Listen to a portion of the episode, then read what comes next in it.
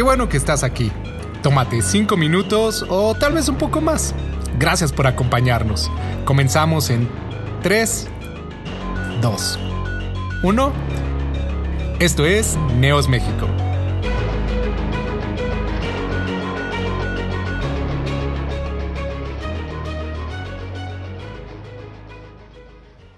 Seguimos con la primera carta a Timoteo, que ha sido muy edificante para, para todos nosotros. Y hoy ya pasamos al capítulo 5, estamos por, terminar. Y toda la carta de, Timoteo está, está, repleta, repleta de, um, consejos prácticos que, que, el joven puede seguir para tener una vida recta, para tener una vida en, la iglesia de forma eh, productiva, digamos de alguna forma, sin que su propio temperamento o sin que sus propias ideas lleguen a trastornar lo que se le ha enseñado. Eh, esta palabra, esta plática le quise llamar, el Señor puso en mi corazón llamarle, unidos y orientados. En la iglesia lo que se le llama o a lo que nosotros estamos llamados en la iglesia es a la unidad. De hecho, eh, quiero empezar citando el Salmo 133, versículo 1, que dice, vean qué bueno y agradable es que los hermanos vivan unidos. Aquí es donde tomé la palabra unidos o es la que me hizo sentido. La unidad es súper importante dentro del cuerpo de Cristo porque no porque todos somos diferentes, tenemos, diferentes temperamentos, hay diferentes caracteres, hay diferentes dones, pero eh, el Señor dice que es bueno y agradable y que le deleita, le, le satisface que los hermanos habitemos juntos, que haya una unidad y haya una armonía que nos permita servirle, que nos permita conocerle más profundamente de lo que le conocemos. Ahora, ¿qué significa esto? Y, y, y cómo, la Biblia nos dice que lo hagamos. Obviamente hay muchas cosas que podemos empezar a pensar, el respeto, la honestidad, la lealtad, eh, digamos que valores que, están de por sí implícitos en, este, en este tema. Pero Pablo, como les decía, refiriéndose a Timoteo, pues va un poco más adelante con estos temas para hacer, para poner más carga sobre de nosotros, principalmente le digo los jóvenes. Entonces, eh, ¿qué les parece si tomas tu Biblia? Ah, el capítulo 5, versículo 1 en adelante, del 1 al 16 vamos a leer, pero nos vamos a centrar principalmente en el 1 y en el 2. Verso 1, primera carta de Timoteo, capítulo 5, verso 1. No trates con dureza al anciano, al contrario, aconsejale como si fuera tu padre, y trata a los jóvenes como si fueran tus hermanos a las ancianas trátalas como a tu propia madre y a las jóvenes como si fueran tus hermanas con toda pureza. Aquí hay un lineamiento de, respeto que está basado o está enfocado principalmente en la juventud. Timoteo, como ya hemos platicado en otras ocasiones, era un joven, era un, este, un joven probablemente entre los 19 y los 25 años.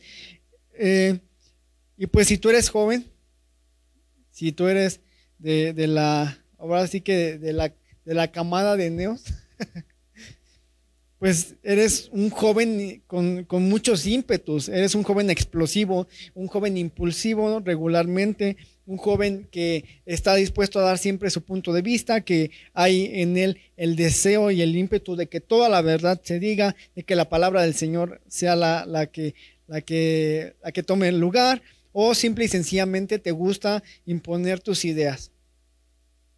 Y pues, de alguna forma, Timoteo es lo que teme de, perdón, Pablo es lo que teme de Timoteo, que él sea así, que se imponga, que grite, que, que, exagere, que agreda a la congregación y a los, a, los más grandes o a los más chicos que él, a los más grandes los, los desprecie por ser grande grandes y a los más pequeños los humille por, ser más pequeños que él.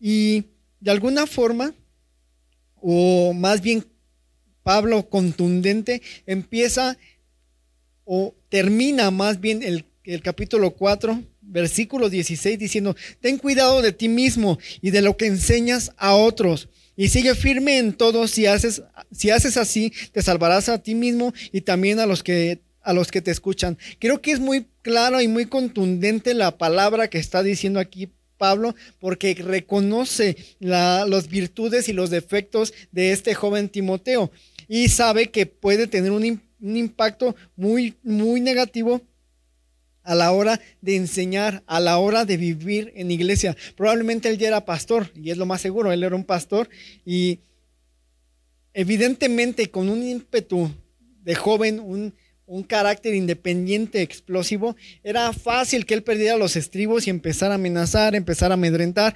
empezara a, decir sandeces en frente de la comunidad y que muchos empezaran a flagear en la fe. Fue con toda la intención que Pablo terminó esto y comenzó otro tema al decir cómo debes de comportarte en la comunidad, cómo debes de tratar a, los congregantes y a los que te acompañan o, a aquellos que, estás, de los que estás rodeado en, en la comunidad o en la iglesia en la que estás. Vamos a empezar punto por punto para que lo vayamos desarrollando bien y, entendamos eh, a mayor profundidad lo que en qué nos puede afectar y qué podemos tomar de esta carta. Dice, no trates con dureza al anciano. La Biblia, empecemos por Proverbios, al decir que la Biblia resalta o o muy, muy, muy claramente dice que le demos honra a los ancianos, que en ellos hay sabiduría, que la corona de honra de un anciano son sus canas. Esto ah, haciendo alusión a los años que han pasado, a que el cuerpo se está deteriorando y que con esto podemos notar que una persona ya es anciana, pero esto no quiere decir que porque sea anciano ya pierde valor, no, al contrario, hay en él sabiduría, hay en él tal vez ya necedad y por eso le está diciendo, aconsejalo como si fuera tu padre, honrándolo. ¿Qué, qué, qué es lo que quiere decir Pablo con eh, como si fuera tu padre? Evidentemente lo que le está diciendo es con respeto, honra. Honra es la palabra clave en este asunto. Es con honra y con respeto, tratándolo con dignidad.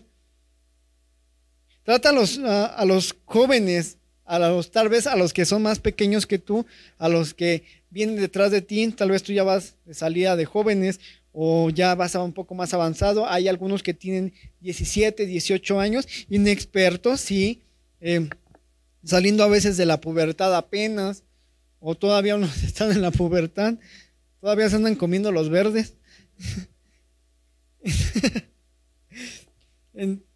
Pero no es por eso que los tienes que humillar no, y eso no debe de haber ese sentir de humillación, sino trátalos que, como si fueran tus hermanos. ¿Qué es lo que quiere decir el Señor con esa hermandad? Que haya justamente ese deseo de apoyo, ese deseo de ayudarlos a crecer. Un hermano mayor dentro de una familia, la mayoría de las veces se le recarga el peso de tú eres un ejemplo, tú enséñale a tu hermanito a tal cosa y este él, va a imitar lo que tú haces. Es algo muy similar a lo que está diciendo Pablo aquí. Tienes que tener mucho cuidado cómo lo tratas porque él, va a ver tu ejemplo. Y regresamos al, al 4.16. Dice, si lo haces así, salvarás, te salvarás a ti mismo y salvarás a ti también a los que te escuchan. Si tú eres un joven y, muchos, más bien los que estamos aquí sirviendo en jóvenes, gracias al Señor, somos jóvenes. Es redundante, pero así es, somos jóvenes y, de alguna forma, o más bien, es firme la, de, la, el consejo, es firme la indicación de que tenemos que ser un buen ejemplo para los otros jóvenes. No hay más, no. Esto, esto no, es, no es negociable, pero para nada. Simple y sencillamente tenemos que ser un buen ejemplo. Y si tal vez no, no, no, vienes aquí a jóvenes o no te, no, no te, no te late nuestro rollo. No te late. La neta camioneta no te late nuestro rollo. Bueno, eres de todas maneras joven, no deja, eso no te quita la edad. De, de todas formas, mientras tú conozcas del Señor, mientras en ti haya ya un, rescoldo de sabiduría en tu mente y en tu corazón, tienes una obligación muy importante y muy, muy, muy, muy, muy trascendente delante del Señor para compartirle a tus hermanos. Eh, ahora, dice, a las ancianas trátalas como a tu propia madre. Ahora sí que no sé cómo tratarás a tu, a tu mamá, como para que Pablo diga este tipo de cosas. ¿Qué, qué, qué ves tú a través de la ventana de la vejez? ¿Qué, ¿Qué valor le das a la vejez tú? Ahora piensa tú también cómo te verías de viejo. Si serías un viejillo amargado, rabo verde, no le caerías muy bien a la gente, claramente. Pero este es un sentir de empatía. Es un sentir en el que nosotros tenemos que empezar a pensar cómo queremos que nos traten cuando lleguemos ancianos, cómo queremos que traten a nuestra madre, a nuestras hermanas, a nuestras tías, a nuestra abuela. Debe de haber dignidad y honra siempre en este trato. Debemos de, voltear a ver con la misericordia, la paz y la humildad que Cristo nos dio para mirar a la gente. Y principalmente está llamando a figuras de autoridad como al a los ancianos, mujeres y hombres que ya, que ya pasaron su, su edad joven y que ahora, bueno, hayan tomado o no hayan tomado las mejores decisiones, es honrarles. Claro, en medida de que no veas que se quieren aprovechar de ti, de que hay un, deseo honesto de vivir una vida recta y, que no, también que no, que no se trate de extorsión. Y eso lo vamos a ver un poquito más adelante. A las jóvenes como si fueran tus hermanas, con toda pureza. Reitero este punto. Eh, Timoteo era joven, un joven con el corazón ardiente. Tenía deseos carnales, evidentemente. Y Pablo sabía esto. Ahora sí que él sabía que tenía necesidades, que, que, Timoteo, pues al verse rodeado de, bellas mujeres, pues la carne podía saltar que podía haber, más bien que iba a haber y, que se encontraba rodeado de muchas tentaciones, pero que tenía que sobrellevarlas. No le está diciendo, no, no, no, no, este, olvídate de las tentaciones, pecador, no, no, no puedes, no puedes ni siquiera sentir nada. No, él sabe. Pablo conocía a los jóvenes sabía sus deseos, sabía sus necesidades y le dice, ten cuidado, trátalas como si fueran tus hermanas, con pureza, míralas con, con santidad, míralas uh, de manera pulcra, sin morbo, porque era muy fácil, evidentemente, como les decía, si, si estás al frente, obviamente se te van a acercar a las muchachitas y te van a pedir un consejo. Pero ahí es donde entra la parte de la conciencia en la que no busque abusar, en la que él debe de ser consciente de sus limitaciones y no pasar así que no, hermana, vente, vamos a, te voy a dar un consejo acá en, en lo oscuro de los arbolitos. Porque mucha gente hace eso, suena chistosillo, ¿no? Pero mucha gente hace eso, muchos jóvenes, muchos jóvenes tienden a hacer eso muchos jóvenes que están al frente. me vino un, caso a, mi mente y a mi corazón, pero mejor me lo como. Oren por eso, de verdad. Es algo que, pasa, que pasa mucho en las iglesias. Suena, no, de verdad que, es triste y es muy feo, pero he conocido casos de, de jóvenes que lideran iglesias, se aprovechan de, de la necesidad de, de, atención, de amor, de, de, la buena, de, la, buena voluntad de una, de, una, de una muchachita para formar una relación y abusan de, la confianza de la casa. Y bueno, ya saben en qué terminará e, ese tipo de relaciones. Oremos por nuestros jóvenes y principalmente por los que están en autoridad. Somos un cuerpo, el cuerpo de Cristo y tenemos que tener la cabeza fría y la, conciencia clara de que hay peligros que nos rodean. Ahora, les quiero dar un, dato curioso. Eh, estaba meditando en esto y, hace, hace un año andaba yo de, chofer de, de plataforma de viajes.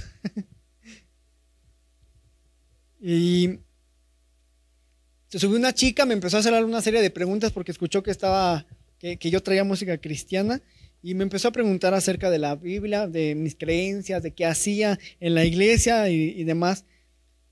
Y pues obviamente ella empezó a cuestionarme ciertas doctrinas, ciertas verdades bíblicas, y entre una de ellas me dijo, pero ¿por qué dices que la Virgen María no es madre de Dios? ¿Por qué dices que la Virgen no es, no es, no es la, no, no es este, no es nuestra madre, como dice la Biblia? Y le digo, ¿en qué momento dice la Biblia eso? Y me dice, sí, hasta me recitó el verso. Juan 19, del 26 al 27. Cuando Jesús vio a su madre junto a ella, junto al discípulo a quien él quería mucho, dijo a su madre, mujer, ahí tienes a tu hijo. Luego le dijo al discípulo, ahí tienes a tu madre. Desde entonces, ese discípulo la recibió en su casa. Pero ahora, estudiando la Biblia, te das cuenta de que más bien lo que Jesús le quiso decir a Juan, que, era el discípulo al que le estaba hablando, es que tratara a las, a las ancianas como su propia madre que la honrara y que la acogiera, que le diera una vida de familia y que le diera una dignidad como mujer. Eso es lo que quiso decir. Y más adelante en el verso 3, que es donde vamos a, desarrollar un poco esta parte, ayuda a las viudas que no tengan a quién recurrir. Probablemente en el momento, o más bien, es una realidad que cuando ya murió Jesús, su padre José ya no vivía, María era viuda. De hecho, si han visto algunas películas de, Semana Santa y, demás, pueden ver a María vestida de negro. Estaba en luto. Ella había, ella vivía en un luto porque su marido ya había muerto. Y bueno, al morir Jesús, que era el más grande de sus hermanos, pues prácticamente quedaba desprotegida. ¿Sabrá Dios ¿Cómo habrán quedado los demás hijos de, María y de José? Porque la Biblia dice que tuvo más hermanos. Tal vez ni siquiera la, iban, a, iban a responder por ella y le iban a dejar ahí que se muriera y que la iban a dejar a su suerte. Y Jesús discernió eso y dijo, no hay nadie mejor que un discípulo, no hay nadie mejor a que alguien a quien yo le he mostrado las verdades del reino como para que cuide a mi madre. Y, es particular que a Juan es uno de los discípulos a los que más amó Jesús. De hecho, se le, se le dice el discípulo amado. Y él sabía que si se le encargaba, si le encargaba ese, esa responsabilidad, él iba a responder. Verso 4. Pero si una viuda tiene hijos o nietos, ellos son quienes deben aprender a cumplir sus obligaciones con los de la familia y a corresponder al amor de sus padres, porque esto agrada a Dios. Muchachito, muchachita, si tu papá, tu mamá, ahora viven solos ya solamente con sus hijos, si hubo un divorcio, si hubo ya una muerte de alguno de los padres, te corresponde a ti, a medida de, tu de, tu, de, tus capacidades, que respondas y que honres al ser con el que vives, ya sea tu papá o tu mamá. Y dice la Biblia, porque esto agrada a Dios. Si no lo estás haciendo, estás incumpliendo una responsabilidad que Dios te da y lo estás desagradando. Cinco, la, la, verdadera viuda, la que se ha quedado sola, pone su esperanza en Dios y no deja de rogar orando día y noche. Pero la viuda que se entrega al placer, esta está muerta en vida. Y pensando en esto, la verdad es que vinieron muchas cosas a mi mente. Sí hay muchas, uh, muchos casos, perdón, muchos casos en los que sí ha muerto el hombre joven, en los que sí ha, enviudado la mujer joven. Y es lamentable. Pero la mayoría de las veces, y, no sé, Dios habló esto a mi corazón y quiero transmitírselos. Es una palabra eh, dura y es una palabra, palabra que confronta, porque pensé también en las madres solteras.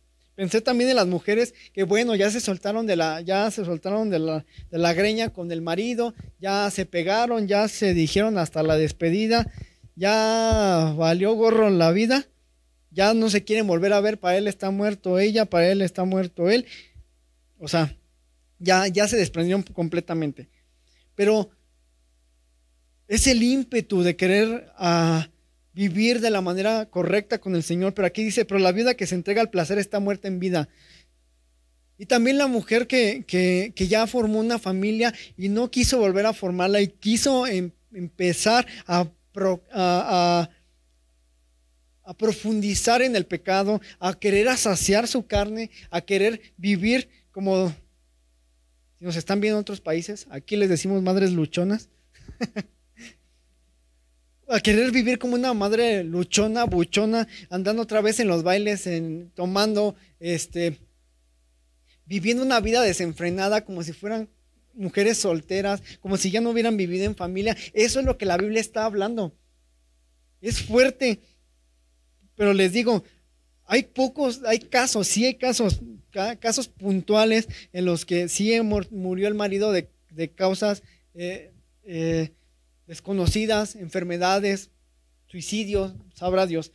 Pero muchas mujeres y la mayoría que hacen esto, igual los hombres, pero específicamente el, el, Evangelio habla de la mujer porque la mujer es más sensible a estas cosas. Debería de ser más sensible a la vida de familia, al cuidar a los hijos, al tener cuidado de ellos, al, a protegerlos, porque solamente ella es la que está como responsable, pero hay esa necesidad de alimentar su propio ego, hay esa necesidad de, de, fomentar el placer a la carne y se desprenden de sus responsabilidades, de buscar al Señor, de buscar la orientación de Dios, de buscar el cobijo y la cobertura de, de Jesús para empezar a hacer lo que se les hincha la gana. Pero cuando vienen los problemas, ah, pero ¿por qué me tocó un hombre así? Ah, pero ¿por qué otra vez quedé embarazada? Ah, pero ¿por qué mis papás ya me quieren correr de la casa? Bueno, aquí está la respuesta. Se entregó al placer. Mándales también estas cosas, el 7, para que sean irreprensibles. 8 pues quien no se preocupa de los suyos y sobre todo los de su propia familia ha negado la fe y es peor de los que no creen. Y aquí también es un, es un tema eh, muy profundo, eh, específicamente en el verso 8, porque también habla del proveer para la casa, del proveer materialmente, de trabajar, esforzarse para proveer. Estos meses que yo he estado sin trabajo, bueno, ha habido oportunidades, ha, habido algunas cosas en las que puedo salir a buscar de comer y veo que el Señor le, agrada y, y, responde, responde de, proveyendo más de lo necesario y de maneras inimaginables. Entonces aún veo que el Señor, cuando ve que uno se quiere esforzar y busca salir adelante por su casa, el Señor responde y eso es algo que quiero dar como testimonio. Responde. Y no es necesario que digas, ay, es que me voy a ir a otro país porque este, no, aquí está bien canijo y, y, tengo que salir adelante. A mi familia le gustan puro, puro tenis. No le gustan los tenis de paca de, San Andrés, le gustan puro, puro sabroso así del, del Palacio del Suelo y de esas cosas. Es mejor, dice la Biblia en, en Proverbios, es mejor comer pan duro en paz en una casa donde hay rencillas. ¿De qué serviría que nos esforzáramos tanto por dar un buen alimento, un buen calzado si no hay paz en nuestra casa, si no hay quien gobierne?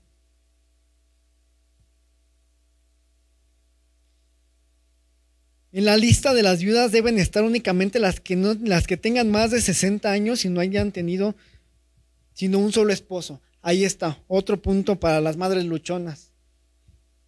En la lista de las viudas deben estar únicamente las que tengan más de 60 años y no hayan tenido sino un solo esposo, que hayan mantenido una conducta recta y hayan buscado con honestidad a Jehová. Deben ser conocidas por sus buenas acciones, por haber criado bien a sus hijos, por haber recibido bien a los que llegan a su casa, por haber lavado los pies a los del pueblo santo y haber ayudado a los que sufren en fin, por haberse dedicado a hacer toda clase de buenas obras.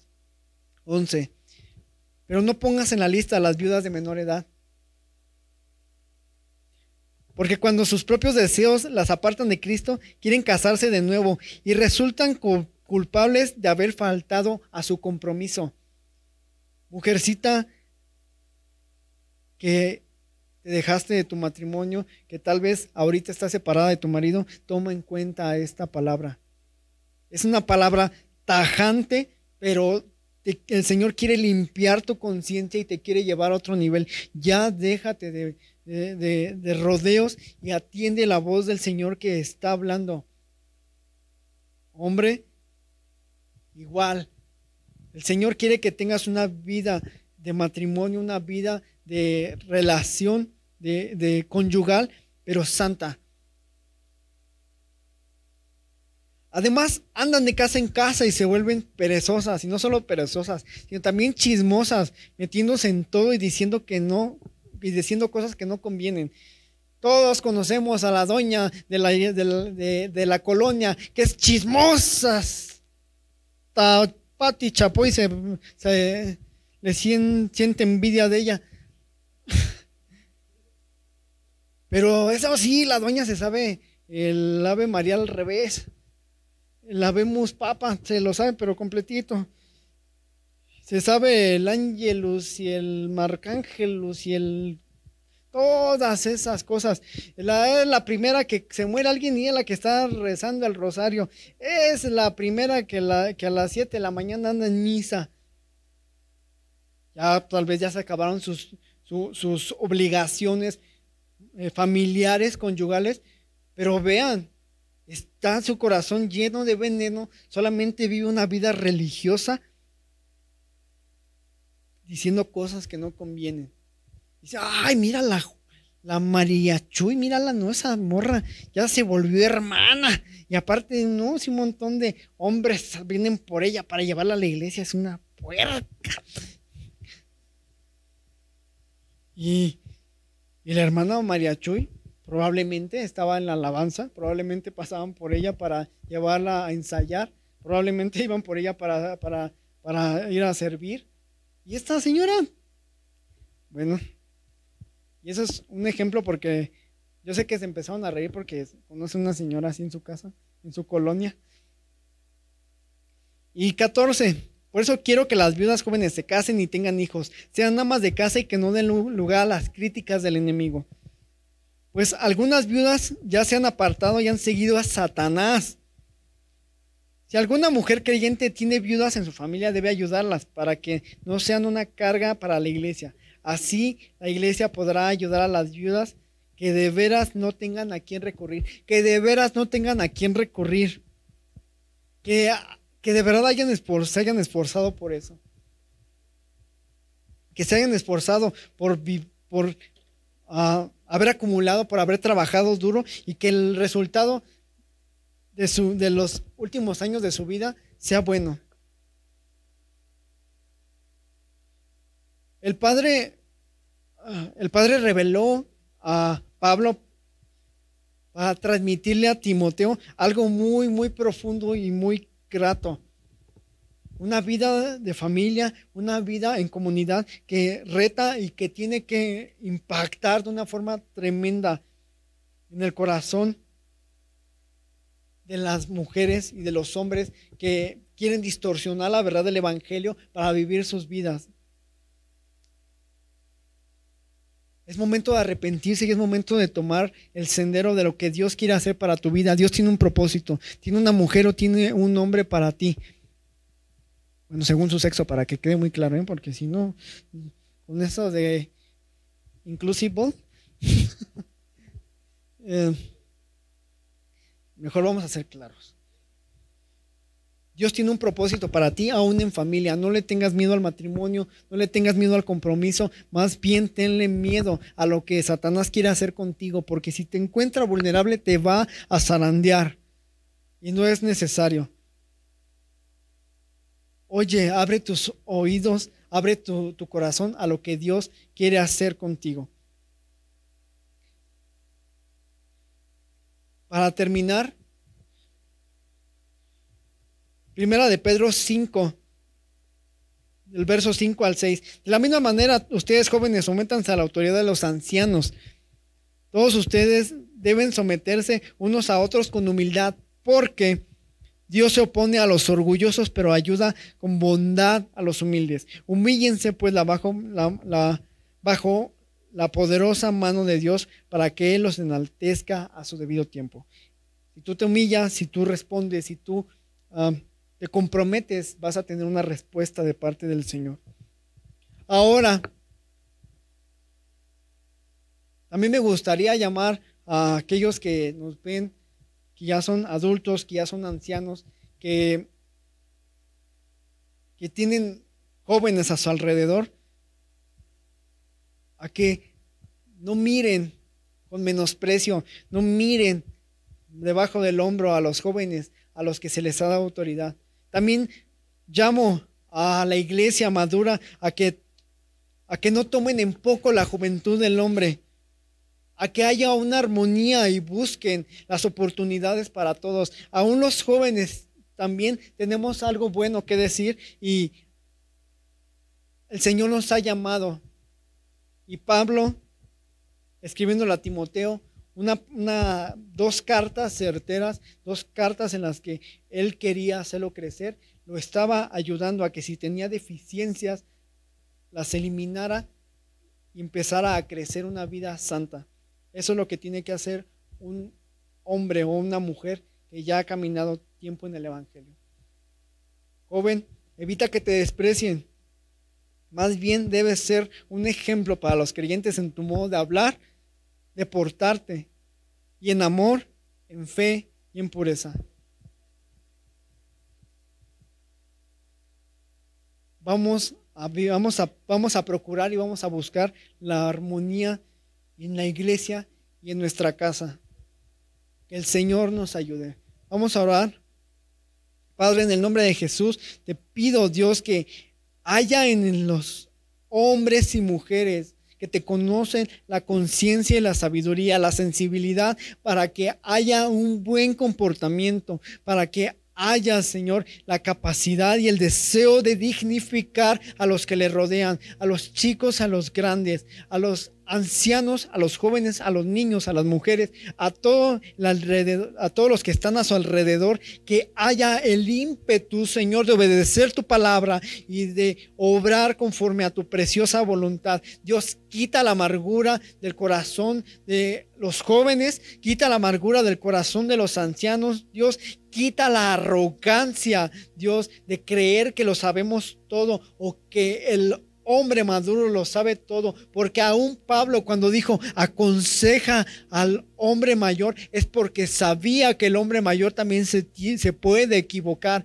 pero también el hombre joven, que haya, Señor, un sentir de, que hay un sentir sensible hacia la necesidad del otro Dios.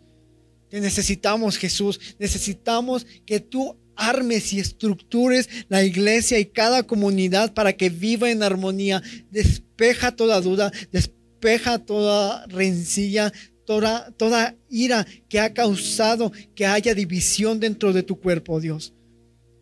necesitamos que tú vengas y que tu Espíritu Santo nos llene, nos, nos cautive con sabiduría y que nos permita ver con tus ojos, hablar con tu boca y sentir con tu corazón. En el nombre de Jesús. Amén.